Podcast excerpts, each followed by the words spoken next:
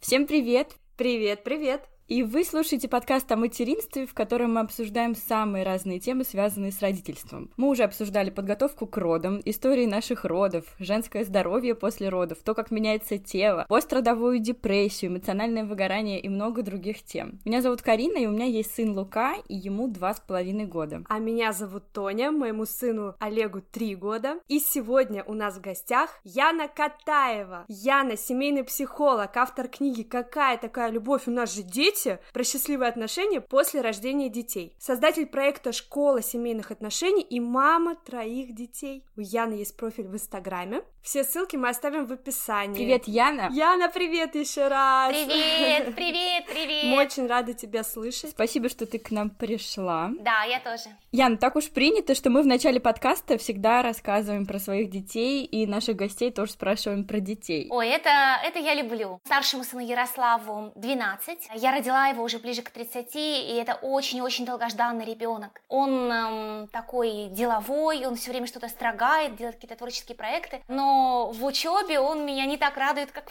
мне хотелось бы.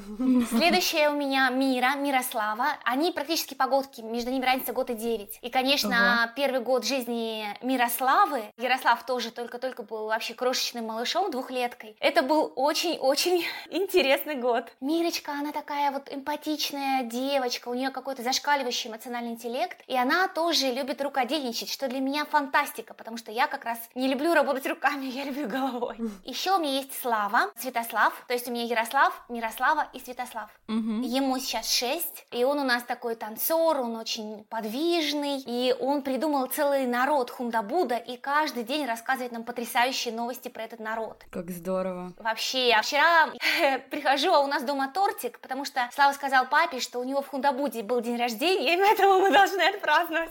Как это мило, и сколько всего интересного впереди еще у нас, Тоня. Да. Я теперь знаю, к кому можно нам обратиться, если мы захотим записать выпуск погодок, которые нас, кстати, тоже просят. Но Яна сегодня пришла к нам в гости совершенно по другой теме. Сегодня мы будем обсуждать, как пережить кризис и остаться любящей парой. Это очень актуально. Я хотела у тебя спросить, вообще с какими трудностями в отношениях сталкиваются мужчина и женщина после рождения ребенка? Почему mm-hmm. так происходит, что начинаются вот трудности? Ну, понятное дело, что там ночью не спят и так далее трудности действительно начинаются. У нас даже есть цифры, у какого количества пар. А, исследование Джона Готмана показывает, что 67% женщин недовольны своим браком в первый год после рождения ребенка. То есть две трети. Ого. Это очень-очень типично. И я проводила свое небольшое исследование, и у меня получились такие же прям один в один цифры. Мистика какая-то. То есть две трети женщин недовольны своим браком в первый год после рождения ребенка. Почему? Выясняется, что мы не готовы. Мы совершенно не ожидали, как это будет. У нас были какие-то прекрасные ожидания про материнство, про родительство, родительства, как мы оба радуемся нашему малышу, он смеется и мы смеемся, да, вот такие картиночки красивые, как мы вместе гуляем по красивому парку с колясочкой, такая милая молодая пара. В итоге оказывается, что все по-другому. И вот эти прекрасные наши ожидания сталкиваются с реальностью очень жестко, да, на полном ходу, как поезд. И от этого очень больно. У женщины свои, свои разочарования и свои обиды в связи с этими разочарованиями, а у мужчин, представьте себе, свои. И мы, будучи женщинами, много знаем про женские, но мы очень мало знаем про мужские. Но женские, давайте я прям речитативом очень быстро повторю их, это то, что ты не можешь контролировать свою жизнь. Ты вот только села, хотела немножко посидеть и спокойно выпить там чай, кофе, и ребенок снова проснулся, и ты уже опять, да, и вот отсутствие контроля над своей жизнью это огромный-огромный стресс. Отсутствие результатов. Вот ты на работе сделала какое-то дело, ты написала 5 имейлов, например, партнерам, ты молодец, да, возьми с полки пирожок, ты можешь себя за это похвалить. С ребенком у тебя день сурка, ты только что-то сделала и заново по кругу, и заново по кругу, и у тебя нет а, вот этой дофаминовой поддержки, которую получают люди, когда они что-то завершают, хотя бы маленькое. И, понятное дело, ты не высыпаешься, а депривация сна приводит к жуткой нервозности, к агрессивности повышенной, и это понятно, и это нормально. И угу. ты хочешь много общения. Знаете, есть такая гипотеза, почему так сильно материнское выгорание. Я слышала, что вы уже это обсуждали. Вот гипотеза, которая мне кажется справедливой. Раньше женщины никогда не оставались один на один с ребенком. Да, это Всегда точно. были какие-нибудь э, подруги, мамки, няньки, да, большая толпа, которая помогала тебе, а самое главное, в общении с которой ты могла отреагировать свои эмоции. То есть мы вообще все созданы так, что нам нужно делиться своими чувствами. И мама с маленьким ребенком, особенно если это первый ребенок, да, молодая мама, испытывает очень много беспомощности. Вот он плачет, и ты не знаешь, как ему помочь. Ему что-то надо, ты не понимаешь, что. Вот ты его утешаешь, он не утешается никак. Это состояние беспомощности тяжело переносить. И раньше женщины могли отреагировать это друг с другом, пожаловаться на своих детей,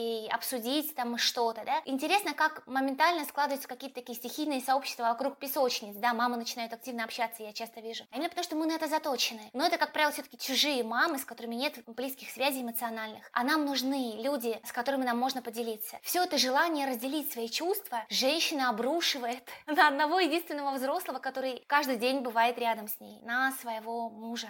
И это очень эм, большая нагрузка на пару, нагрузка на отношения. Ни один мужчина не в состоянии удовлетворить вот эту потребность в отклике, потребность в разделении чувств, потребность эм, обсуждать какие-то взрослые вещи на сто процентов. То есть на какую-то часть он способен удовлетворить, на сто это много, это крайне редко возможно. И накапливается вот это отчуждение, да, что я тебе несу то, что я хочу с тобой разделить, а ты не откликаешься, и мне обидно, да, и накапливается вот это разочарование. Я думала, ты будешь приходить и будешь сразу к ребенку, и неужели ты не понимаешь, как я устаю? Отдельно скажу про это, давайте. Я назвала это ошибка мнимой очевидности. Ну, потому что только женщине очевидно, как она устала, мужчине нет. У него нет этого опыта. Он не стоял с ребенком, не качал его несколько часов, потом с трудом разгибался. Он не представляет себе, как это. Поэтому у женщины возникает много разочарований по поводу его поведения. Ей кажется, что он ее не понимает, он эм, ею не интересуется, он ее не бережет, если он не делает то, чего она хотела бы, чтобы он делал. А у мужчины тоже возникает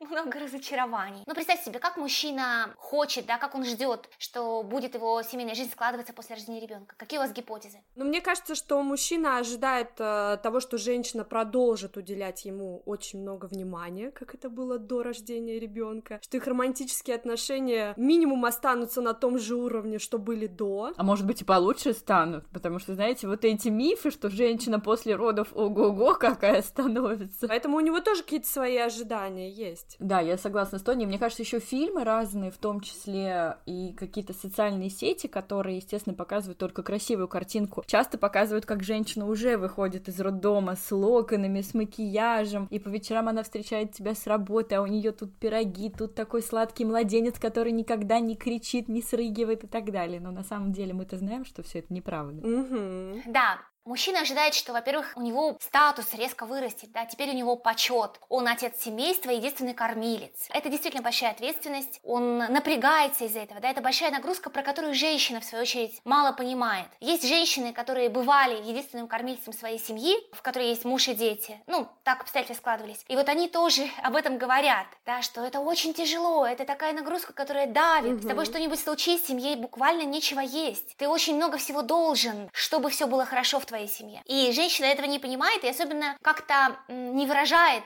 то, что она это ценит. И вот он приходит домой такой герой. Он работал на работе, чтобы прокормить целую семью с настоящим ребенком. И его встречает уже заведомо чем-то недовольная жена. И это, это шок. Э, я помню пост такой э, Павла Загмантовича, психолога, и он писал, что мужчина надеется, что в декрете женщина отдыхает. Это же декретный отпуск. И к тому моменту, когда он возвращается домой, она уже немножко даже устала отдыхать. То есть э, у него тоже огромная ошибка ожиданий прекрасных с реальностью, да, и болезненное. Потом женщина часто начинает его контролировать, больше, чем до этого пыталась, да, потому что он ей тревожно, он же единственный кормилец, и потому что, возможно, так мама себя ее вела по отношению к папе, да, это отдельная тема, как мы вдруг начинаем вести себя как мамы, когда у нас появляется собственный ребенок. По отношению к мужу тоже. Все это, ее недовольство, отсутствие вообще каких-нибудь бонусов и плюшек, да, со стороны жены, ее постоянная усталость и сдерганность, ее претензии, которые она даже не высказывает, очень часто нам от мам как раз досталась такая вот мина печальная, да, поджатые губы, и вот вселенская скорбь, и мы ходим, молчим вот с этим вселенским скорбным видом. И мужчина входит в дом и уже в чем-то провинился, он не понимает в чем. Хотя он, казалось бы, должен быть почет и уважуха, он же вон кто, он же кормилец. Ну и, конечно, мужчина, как и женщина, не ожидает, что ребенок это так трудно, что угу. это столько усилий, что это настолько ты привязан, ты настолько не принадлежишь себе. Для мужчины это тоже оказывается, как и для женщины, неожиданным. И очень понятно, почему возникает множество сложностей в паре. И сейчас считается, что кризис после рождения ребенка это самый сильный кризис вот за всю супружескую жизнь. Ничего себе. Да. А правильно я понимаю, что это кризис вот именно в первый год, или он может накрыть там, когда ребенку уже 2-3 года? Да, в первый год, э, но бывает, что пара еще держится на хороших отношениях первые месяцы. Муж старается, он терпит, он пытается проявлять понимание, но в какой-то момент э, понималка у него уже заканчивается. Он чувствует себя выключенным. Еще знаете, какой аспект? Очень часто женщина неуверенно себя чувствует в роли мамы, естественно, потому угу. что это ее первый ребенок, и зачастую это первый младенец, которого она держит на руках. В отличие угу. от э, прошлых поколений, мы вступаем в материнство без опыта нянчения малышей зачастую. Это тоже эксклюзивно, да, так раньше не было. Это тоже то, с чем мы впервые сталкиваемся. Угу. Когда я такая неуверенная мама, я выстраиваю свою материнскую идентичность очень ревностно и невольно исключаю мужа из ухода за ребенком, чтобы почувствовать себя компетентнее, что вот я знаю, как надо, только я знаю, как надо. Это неосознанно, конечно, происходит, никто специально не думает, дай-ка я исключу его, чтобы он чувствовал себя исключенным и мне не помогал. Но наша вот эта тревога, хорошая ли я мать, зачастую приводит к тому, что пытаясь обжиться в этой роли, мы отодвигаем э, мужа от отцовства. Угу. Вот это очень важная информация о том, что семейный кризис в основном возникает или вот тяжело проходит до года, да, ребенка, потому что я вспоминаю себя, у меня постоянно были ватные ноги, и у меня было ощущение того, что я нужна в любой момент, в любую секунду дня и ночи, и я не могла расслабиться, и, конечно, у меня не было э, ни сил, ни желания, ни времени вообще на что-то другое свои силы направлять, но важно понимать, как мне кажется, что этот период рано или поздно заканчивается. Да. Потому что в тот момент кажется, что так будет просто теперь всю жизнь. Мне кажется, это вообще такой принцип в материнстве, который очень помогает пережить не только семейные кризисы, но и кризис там трех лет или когда да, лезут да, зубы. Да, да, да. Мне всегда очень помогает понять, что вот это такой период, да, в один день я проснусь, и этого уже не будет. Но, наверное, с семейными кризисами по-другому. Они просто так, как зубы, не вылезают. Все-таки нужно работать над отношениями, чтобы он прошел. Правильно я понимаю, Яна, да? Ну, конечно, если вы уже столкнулись с ухудшением отношений, то лучше не затягивать, вовремя это заметить и выбираться. А можно ли как-нибудь предотвратить кризис? Вот как ты его почувствовать, что вот-вот и рванет, и как-то соломку подстелить? Вы знаете, кризис э, имеет два значения. Часто мы понимаем под кризисом ухудшение отношений резкое, да, то есть раньше были хорошие отношения, стали плохие или ужасные. Мы много ссоримся, мы каждой своей жизнью живем, друг про друга не знаем вообще, что на душе.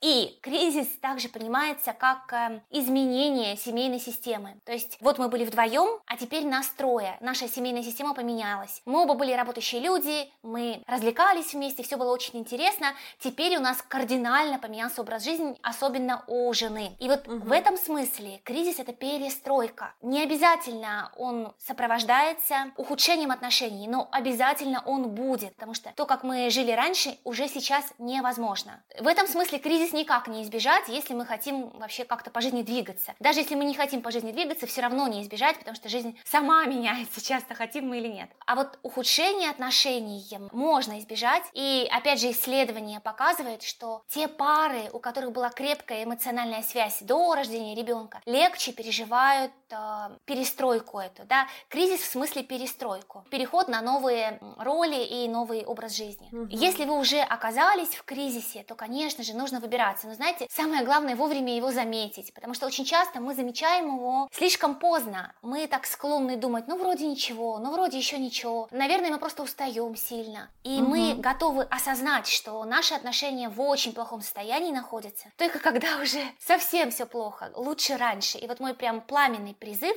пожалуйста, наблюдайте за своими отношениями, не берите их как данность. Вот если мы с тобой поженились, и вначале была прекрасная любовь, не считайте, что так будет по умолчанию всегда. Очень часто пары мне говорят, мы вообще не понимаем, как мы могли дойти до этого. Женщина говорит мне с огромной горечью, мы так друг друга любили, как мы могли оказаться в этом месте? Я думала, это случается с другими, но угу. не с нашей парой, ведь у нас такая любовь. Вот очень важно не принимать как данность, что раз я так сильно тебя люблю, раз ты так сильно меня любишь, теперь так будет всегда. Это наш оберег такой, да, это наш амулет, нам ничего не страшно. На самом деле нет, отношения очень хрупкие. Вот это стоит помнить и внимательно наблюдать, что происходит сейчас, меняются, какие перемены между нами. И я рекомендую вообще отслеживать свои отношения по нескольким параметрам. Рассказать по каким? Конечно, конечно. Самое интересное.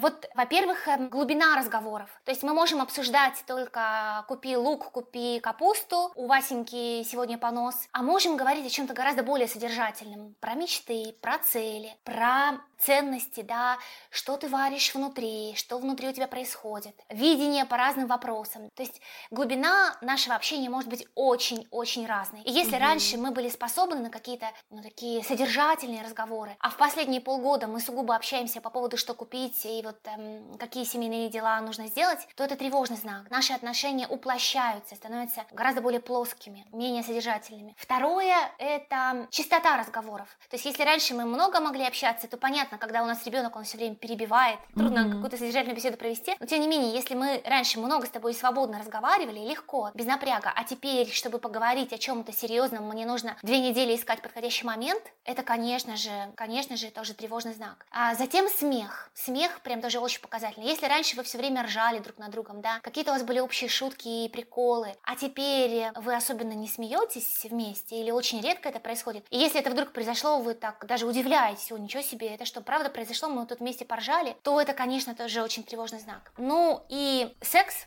После рождения ребенка это отдельная, очень уязвимая сфера. И знаете, чудесным образом желание мужчины помогать женщине, включаться в семью, тесно связано с его сексуальной удовлетворенностью, как ни печально. Эх, а я-то думала, что это искренне намеренно. А это вон оно что, да? Мы сложно устроены, и разные у нас есть э, мотивы, но вот корреляция такая точно есть. И если раньше он нам нравился, да, теперь разонравился, если раньше муж казался приятным, его хотелось вот пощупать, погладить, пожамкать, по обнимать, а теперь вообще не хочется, физически он стал отталкивать, это прям очень-очень-очень тревожный знак тоже. Угу. Ян, спасибо тебе большое за эти пункты. Во-первых, это очень полезно для всех. Я вот про себя могу рассказать, как я замечаю, может быть, просто кому-то из наших слушательниц будет полезно, как я замечаю какие-то такие моменты, когда у меня есть какая-то претензия к мужу, да, и я могу где-то промолчать, а потом я уже просто в течение недели понимаю, что у меня одна претензия я не сказала, вторая претензия я не сказала, и к концу недели, если я не скажу ему все претензии за пять дней,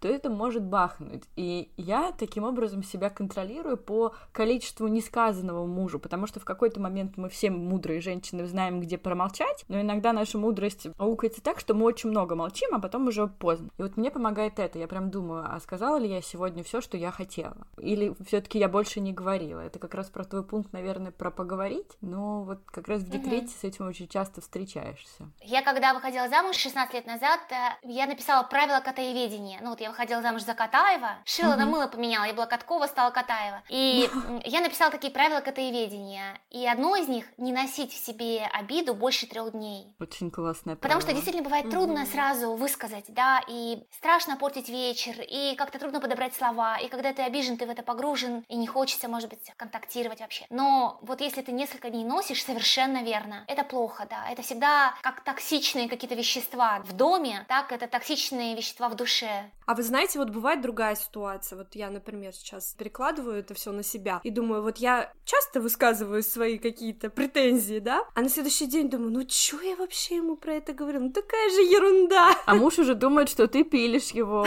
У меня такое. Это тонкий баланс, да.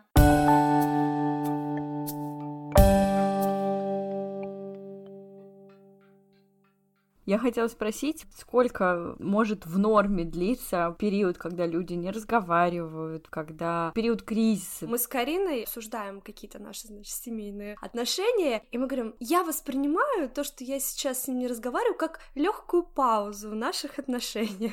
Кризис выглядит очень по-разному. Если мы говорим про кризис как про ухудшение отношений, да, бывает, что, в общем-то, общаются номинально, формально, но в этом очень мало чего-то живого, да, а бывает, что угу. много ссорятся, и ссоры с каждым разом становятся все более враждебными, а хорошее время все сокращается, и в итоге уже сплошная враждебность, да, все время какое-то состояние такое войны. А бывает, что мы как-то мягко и молча просто начинаем жить своими жизнями, и вроде не было ссор, и не было каких-то жестких обид, таких, которые можно предъявить, но по мелочи, по мелочи мы много раз друг друга предавали, и теперь мы вот просто так молча, спокойно, тихо живем своей жизнью параллельно. Если говорить про именно ссоры и после них, них, сколько молчать. Но тут нет, конечно, никаких правил, но больше трех дней точно не стоит затягивать.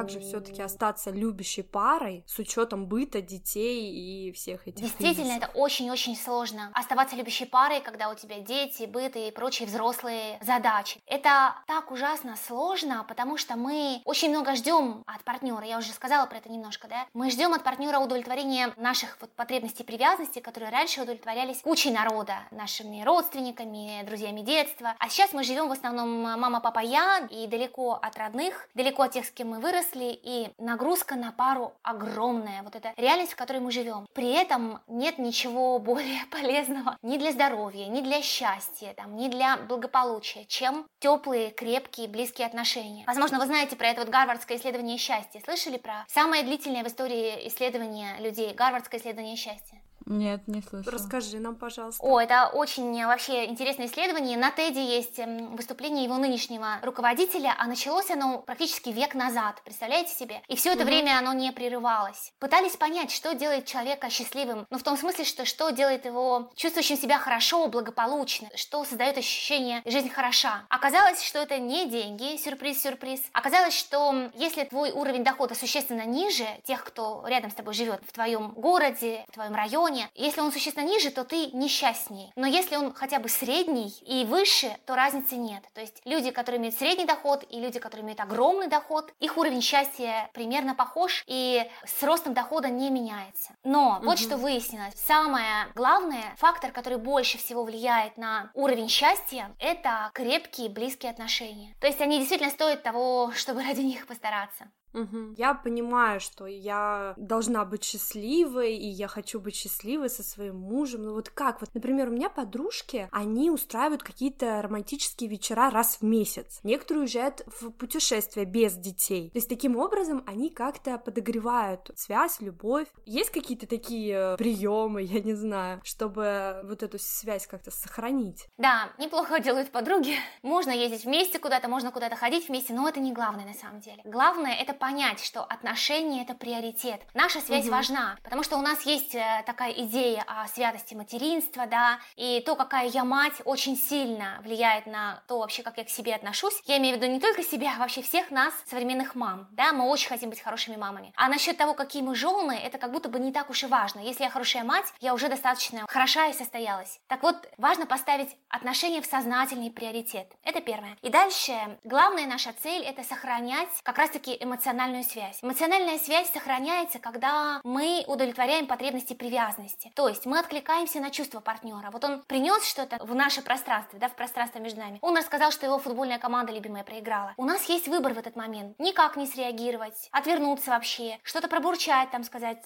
господи, ну что за детский сад, ты с этими командами носишься, как дитя малое. Или откликнуться с искренним интересом, ой, ничего себе, ты расстроился, наверное. И вот тогда мы кладем монеточку в наш счет в эмоциональном банке банке. Можно представить себе, что у нас есть счет в эмоциональном банке, мы можем быть банкротами и можем быть миллионерами. Это зависит от нас. От наших ежедневных очень мелких выборов, да? Вот он сказал, mm-hmm. что начальник там как-нибудь на него наехал. У вас есть выбор сказать, ну, слушай, ты, наверное, тоже был неправ, или вот вечно ты не можешь удержать свой язык там за зубами, да, вечно ты как что-нибудь ляпнешь, а можете сказать, слушай, вот он урод вообще, мучает тебя, моего хорошего. Последняя версия правильная. Выбор слов другой, конечно. Но ваша задача быть на его стороне перед внешним миром, откликаться на его эмоции, когда он что-то приносит вам, касается это пробок, футбольной команды, работы и вообще чего угодно, вы можете откликнуться, можете нет. Лучше откликнуться. Затем время вместе, действительно, даже не столько вот этот э, антураж, э, рестораны, поездки, это все прекрасно, прекрасно. Но если это невозможно, то хотя бы просто время, когда вы отделяетесь от детей и уделяете внимание друг другу. Например, Екатерина Бурмистрова, мама 11 детей, психолог говорит, что у них с мужем есть такой родительский чай. Они каждый день, допустим, 8 вечера садятся на родительский чай. Дети это знают уже, кроме самых маленьких младенцев, понятно, они, видимо, как-то там поблизости ползают. Дети знают и не отвлекают. Это время, когда мама с папой разговаривают. Или... Чудесная традиция. Чудесно. Да, или хотя бы прогулки. Вот вы не представляете себе, какую магию могут сотворить прогулки, просто буквально получасовые, без цели, просто погулять и поболтать вдвоем. С определенного возраста детей это становится возможно. Вообще mm-hmm. мы охотно привлекаем помощь, когда нам нужно съездить куда-то по делам там или в больницу, но крайне неохотно привлекаем помощь, чтобы нам с мужем куда-то пойти, хотя бы просто погулять или в кино. Это особенность нашей культуры, это вроде как стыдно и блажь. В Европе это совершенно нормально, и это то, что я очень рекомендую. Даже какие-то очень бюджетные варианты, даже няни на пару часов, и просто походить по округе и съесть мороженое. Но если это делать регулярно, это уже очень много вам даст. И самое главное вообще, прям самое главное, топ-секрет вам сейчас открываю. Важно, чтобы ваш партнер чувствовал, что вы видите его хорошим, что он вам нравится. Тогда он не будет от вас защищаться, не будет скрываться в свою эту норку, да, замыкаться, и тогда вы сможете своим поделиться, а он может своим поделиться. Это невозможно, если он будет чувствовать, что вы им вечно недовольны, что он нехорош, что он вас разочаровал. Тогда он лишний раз не выглянет с э, своего домика, тогда он будет э, дистанцироваться от вас. Самое-самое главное, чтобы он чувствовал, что он хороший для вас. Вот это прям надо где-то записать себе и вспоминать. Mm-hmm. Чувствует ли он себя хорошим? Да.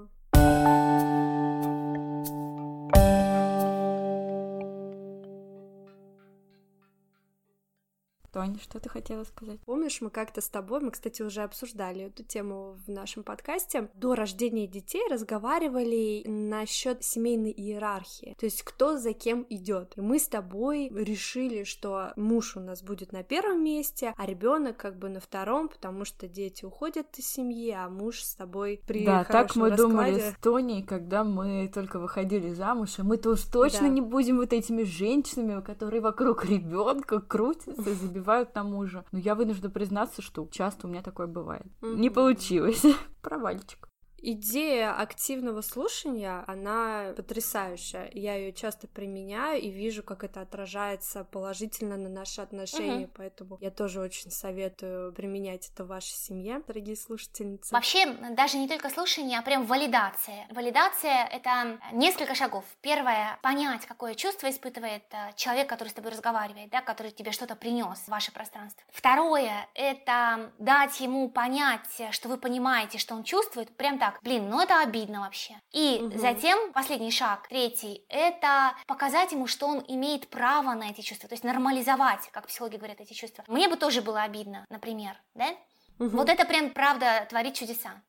Я просто сейчас э, читаю книгу про эмоциональный интеллект, как его развивать у ребенка. Я сейчас слушаю вот все как с детьми. Принять да, чувства, да. объяснить, да, mm-hmm. показать выход из этих эмоций. Я тоже слушаю Яну и задумалась о том, что до рождения ребенка я читала очень много книг как раз по психологии отношений мужчины с Марса, женщины с Венеры и так далее. И тогда я была нацелена как раз на улучшение отношений. Но вот моему ребенку два с половиной года, и я сейчас вот прям сижу сижу, слушаю Яну, я понимаю, что за два с половиной года я ничего для наших отношений не прочитала. Но я прочитала, я не знаю, огромное количество книг по психологии детей, про здоровье детей. Ян, я хочу, чтобы ты рассказала нам про свой проект «Школа семейных отношений» поподробнее. Может быть, мы станем ученицами твоей школы. Кажется, уже хочется, да? Я слушаю да, Яну, да, и да. мне хочется. Я тоже уже задумываюсь об этом. О, как здорово!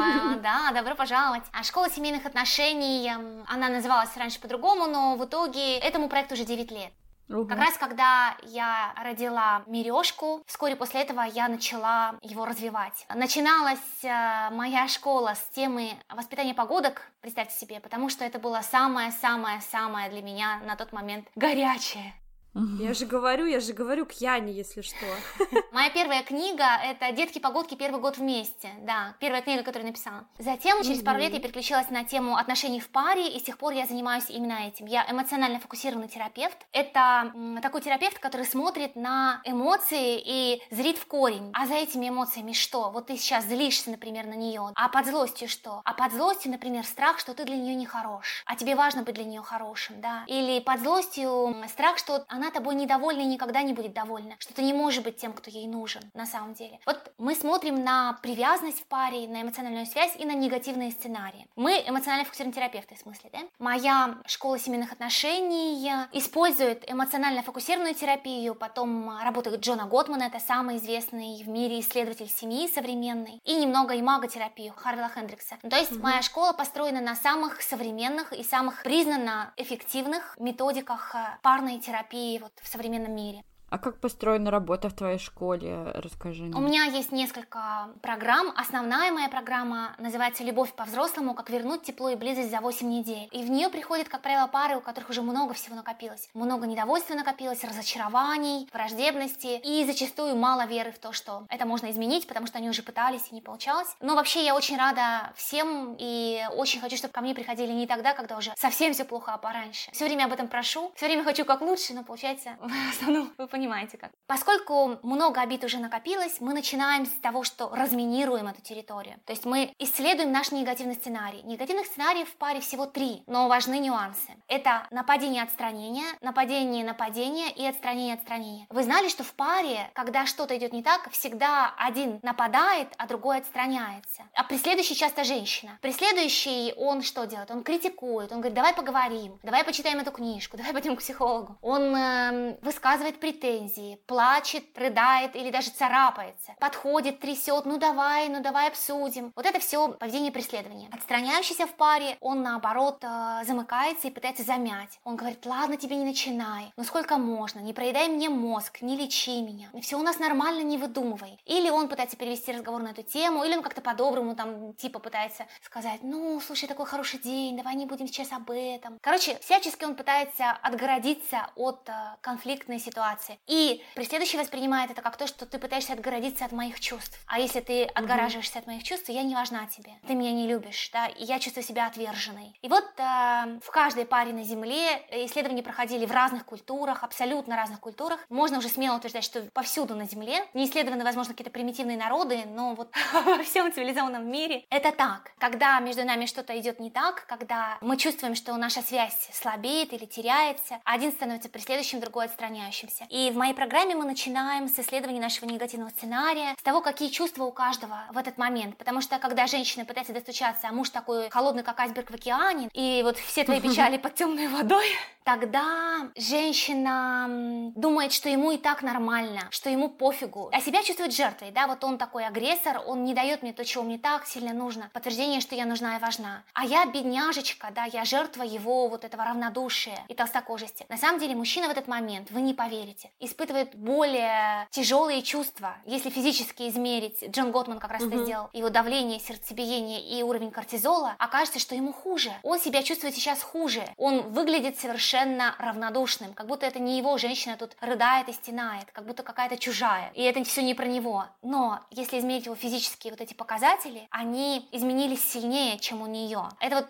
исследование, которое провел Джон Готман. На самом деле ему плохо тоже. Ей не верится в это. Когда я об этом рассказываю, часто женщина говорит, да ну, это все не про моего, это про каких-то там других, вот, которых исследовали. Мой совсем другой. Но я работаю с женщинами, с мужчинами, как семейный терапевт. И я знаю, вот мне повезло в этом, да, я знаю, что это неправда, что ему не все равно, ему очень тяжело. Но ему настолько трудно соприкоснуться с ее тяжелыми чувствами, что это единственное, что он умеет, отстраниться, отгородиться. И вот говорили с вами про кризис и как избежать его, да, и когда мы уже в кризисе, что делать, вот это как раз зависит от вашей роли в паре. Вы отстраняющийся или преследующий? Потому что задача преследующего во время кризиса, да, когда у нас уже все идет плоховато, задача преследующего смягчить свое преследование, стать более мягким преследующим. Задача mm-hmm. отстраняющегося, конечно же, вовлечься, поменьше отстраняться, хотя бы немножко вовлекаться. И вот так вот понемножечку убираться. И в моей программе мы начинаем с исследования этого сценария. Очень подробно, по четырем слоям мы расписываем наши ссоры, глубоко смотрим. И мы исследуем наш стиль привязанности, потому что то, как мы научились любить, очень сильно зависит от того, как нас в детстве любили, да, и как мы в детстве научились обращаться со своими чувствами. Настолько сильно зависит,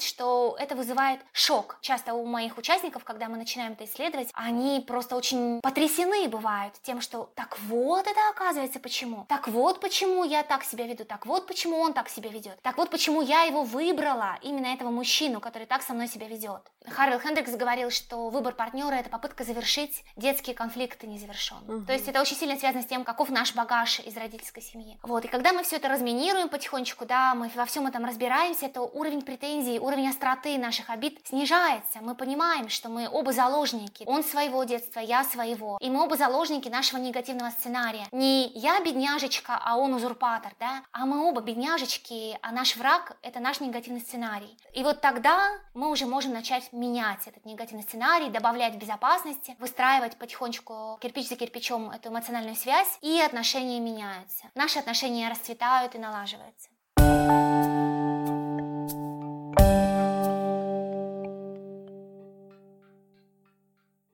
Если вот сделать краткий итог того, с чего нужно начать, прям вот я сегодня хочу уже начать налаживать наши отношения в семье. Первое. Я налаживаю эмоциональную связь со своим мужем, правильно? И заводим банк, куда кидаем монетки. Да. Да, в общем виде да. Ну, смотрите, прям совсем такие практические вещи. Это, во-первых, счет в эмоциональном банке, да, откликаетесь вы или нет на то, что он приносит. Это прям первое, угу. очень практичное, что можно сделать. Второе, прям математически выверенная формула. Количество позитивных обращений к негативным, соотношение это, да, должно быть от 5 к 1. На 5 позитивных обращений одно негативное. Мне понравилась Каринина эмоция сейчас. Я не дам послушать этот эпизод своему мужу. Как поставить мужа в блэк-лист? Под позитивными обращениями не имейте в виду только какие-то хвалы, да, какой-то у меня молодец, какой-то у меня прекрасный. Позитивное обращение — это когда вы улыбнулись ему в ответ, когда вы его приобняли, когда вы как раз-таки откликнулись на то, что он принес, то, о чем мы только что говорили, были отзывчивы для него в какой-то момент. Карин, в твоем случае посмеялись над шутками. Да, да, похихикали над его шуткой. Это все считается, так что я уверена, что это не так страшно, как на первый взгляд показалось. Проблема в том, что мой муж очень четко всегда считывает, когда я начиталась книг или семейных психологов. И применяешь на нем. Он всегда, он настолько это четко считывает, что действительно мне с этим очень сложно, потому что он всегда говорит, что ты там опять прочитал. Но важно, чтобы это было искренне. Если не смешно, конечно, не смейтесь. Ладно. Так и будет. Так и будет. Да, смеяться не буду, он сразу поймет, что в чем-то подвох. Дальше просить помощи, вот это мне очень понравилось, просить помощи у близких, чтобы не да. просто сходить с мужем в магазин, а выйти куда-нибудь прогуляться. Да, и вообще ставить общение с мужем а, в приоритет. Вот по поводу того, что я думала, что я не буду такой мамой, которая вокруг ребенка, а я такой стала. Прям короткий комментарий, да?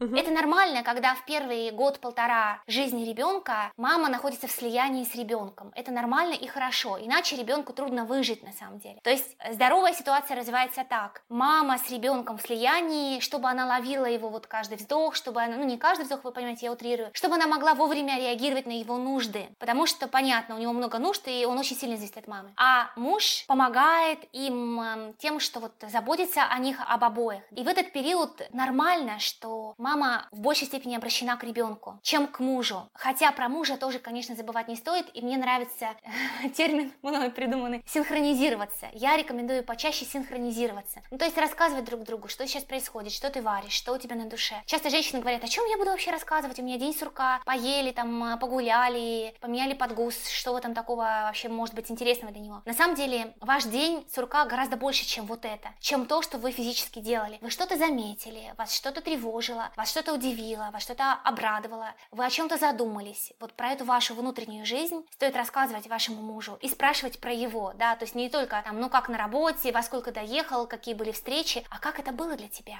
да, что там было для тебя, да, как ты это пережил, какие это вызывало у тебя чувства. Синхронизация это прям очень-очень важно на первом году жизни, когда объективно мало времени. Но на то, чтобы обсудить вот это, много времени не нужно, и сил много не нужно. Не нужно никаких феерических там эротических шоу, да, это быстро, но это очень важно. И вот возвращаясь к году полутора, после периода слияния мамы с ребенком, э, который длится в норме до года полутора, маме нужно потихонечку выходить из него, из этого слияния и возвращаться к мужу. И задача мужа помочь ей в этом, да, задача мужчины вытянуть маму обратно к себе в жены, да. Очень часто это не происходит по ряду причин, на это нужен отдельный, наверное, подкаст. Очень часто это не происходит. Мама остается в слиянии с ребенком. И это плохо не только для пары. Понятно, что для пары это плохо. Отношения становятся все более формальными. Родительская подсистема, то есть мы как родители, выдавливает супружескую, нас как супругов, да, и мы остаемся только родителями. И тогда, когда ребенок выходит из семьи, да, кризис опустевшего гнезда случается, он всегда бывает непрост, но для таких пар он означает конец. Мы остаемся формально в паре, я вообще не знаю, кто этот мужчина, который спит на моей кровати, да, я давно не знаю, чем он живет. В норме, вот э, после полутора лет папа подтягивает маму обратно к себе, а мама подтягивается. Это нормально быть такой мамой вокруг ребенка, когда он совсем маленький. Но это становится становится все менее нормально, когда он подрастает. Это плохо и для ребенка. Вот еще какую мысль я хотела закончить. Это плохо для ребенка. То есть это не только для пары плохо, это плохо для ребенка. Потому что главная задача воспитания – это отпустить ребенка в нужный момент в мир, и чтобы он мог там самостоятельно жить. Понятно, да, мы для этого вообще рожаем и воспитываем детей, для того, чтобы они потом стали самостоятельными взрослыми. Когда мы рожаем ребенка, мы уже начинаем его отпускать. Он был внутри нашего mm. тела,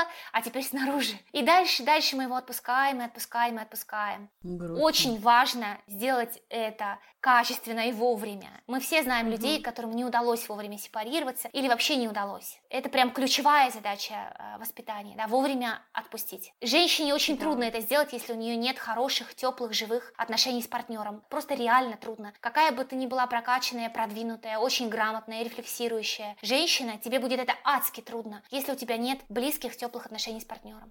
Угу. Ох, сколько информации, сколько информации, мыслей. да, чтобы подумать и переварить это. Ян, спасибо тебе большое за то, что ты пришла к нам в гости в подкаст. Мы теперь знаем, что тебя еще можно на темы погоды позвать.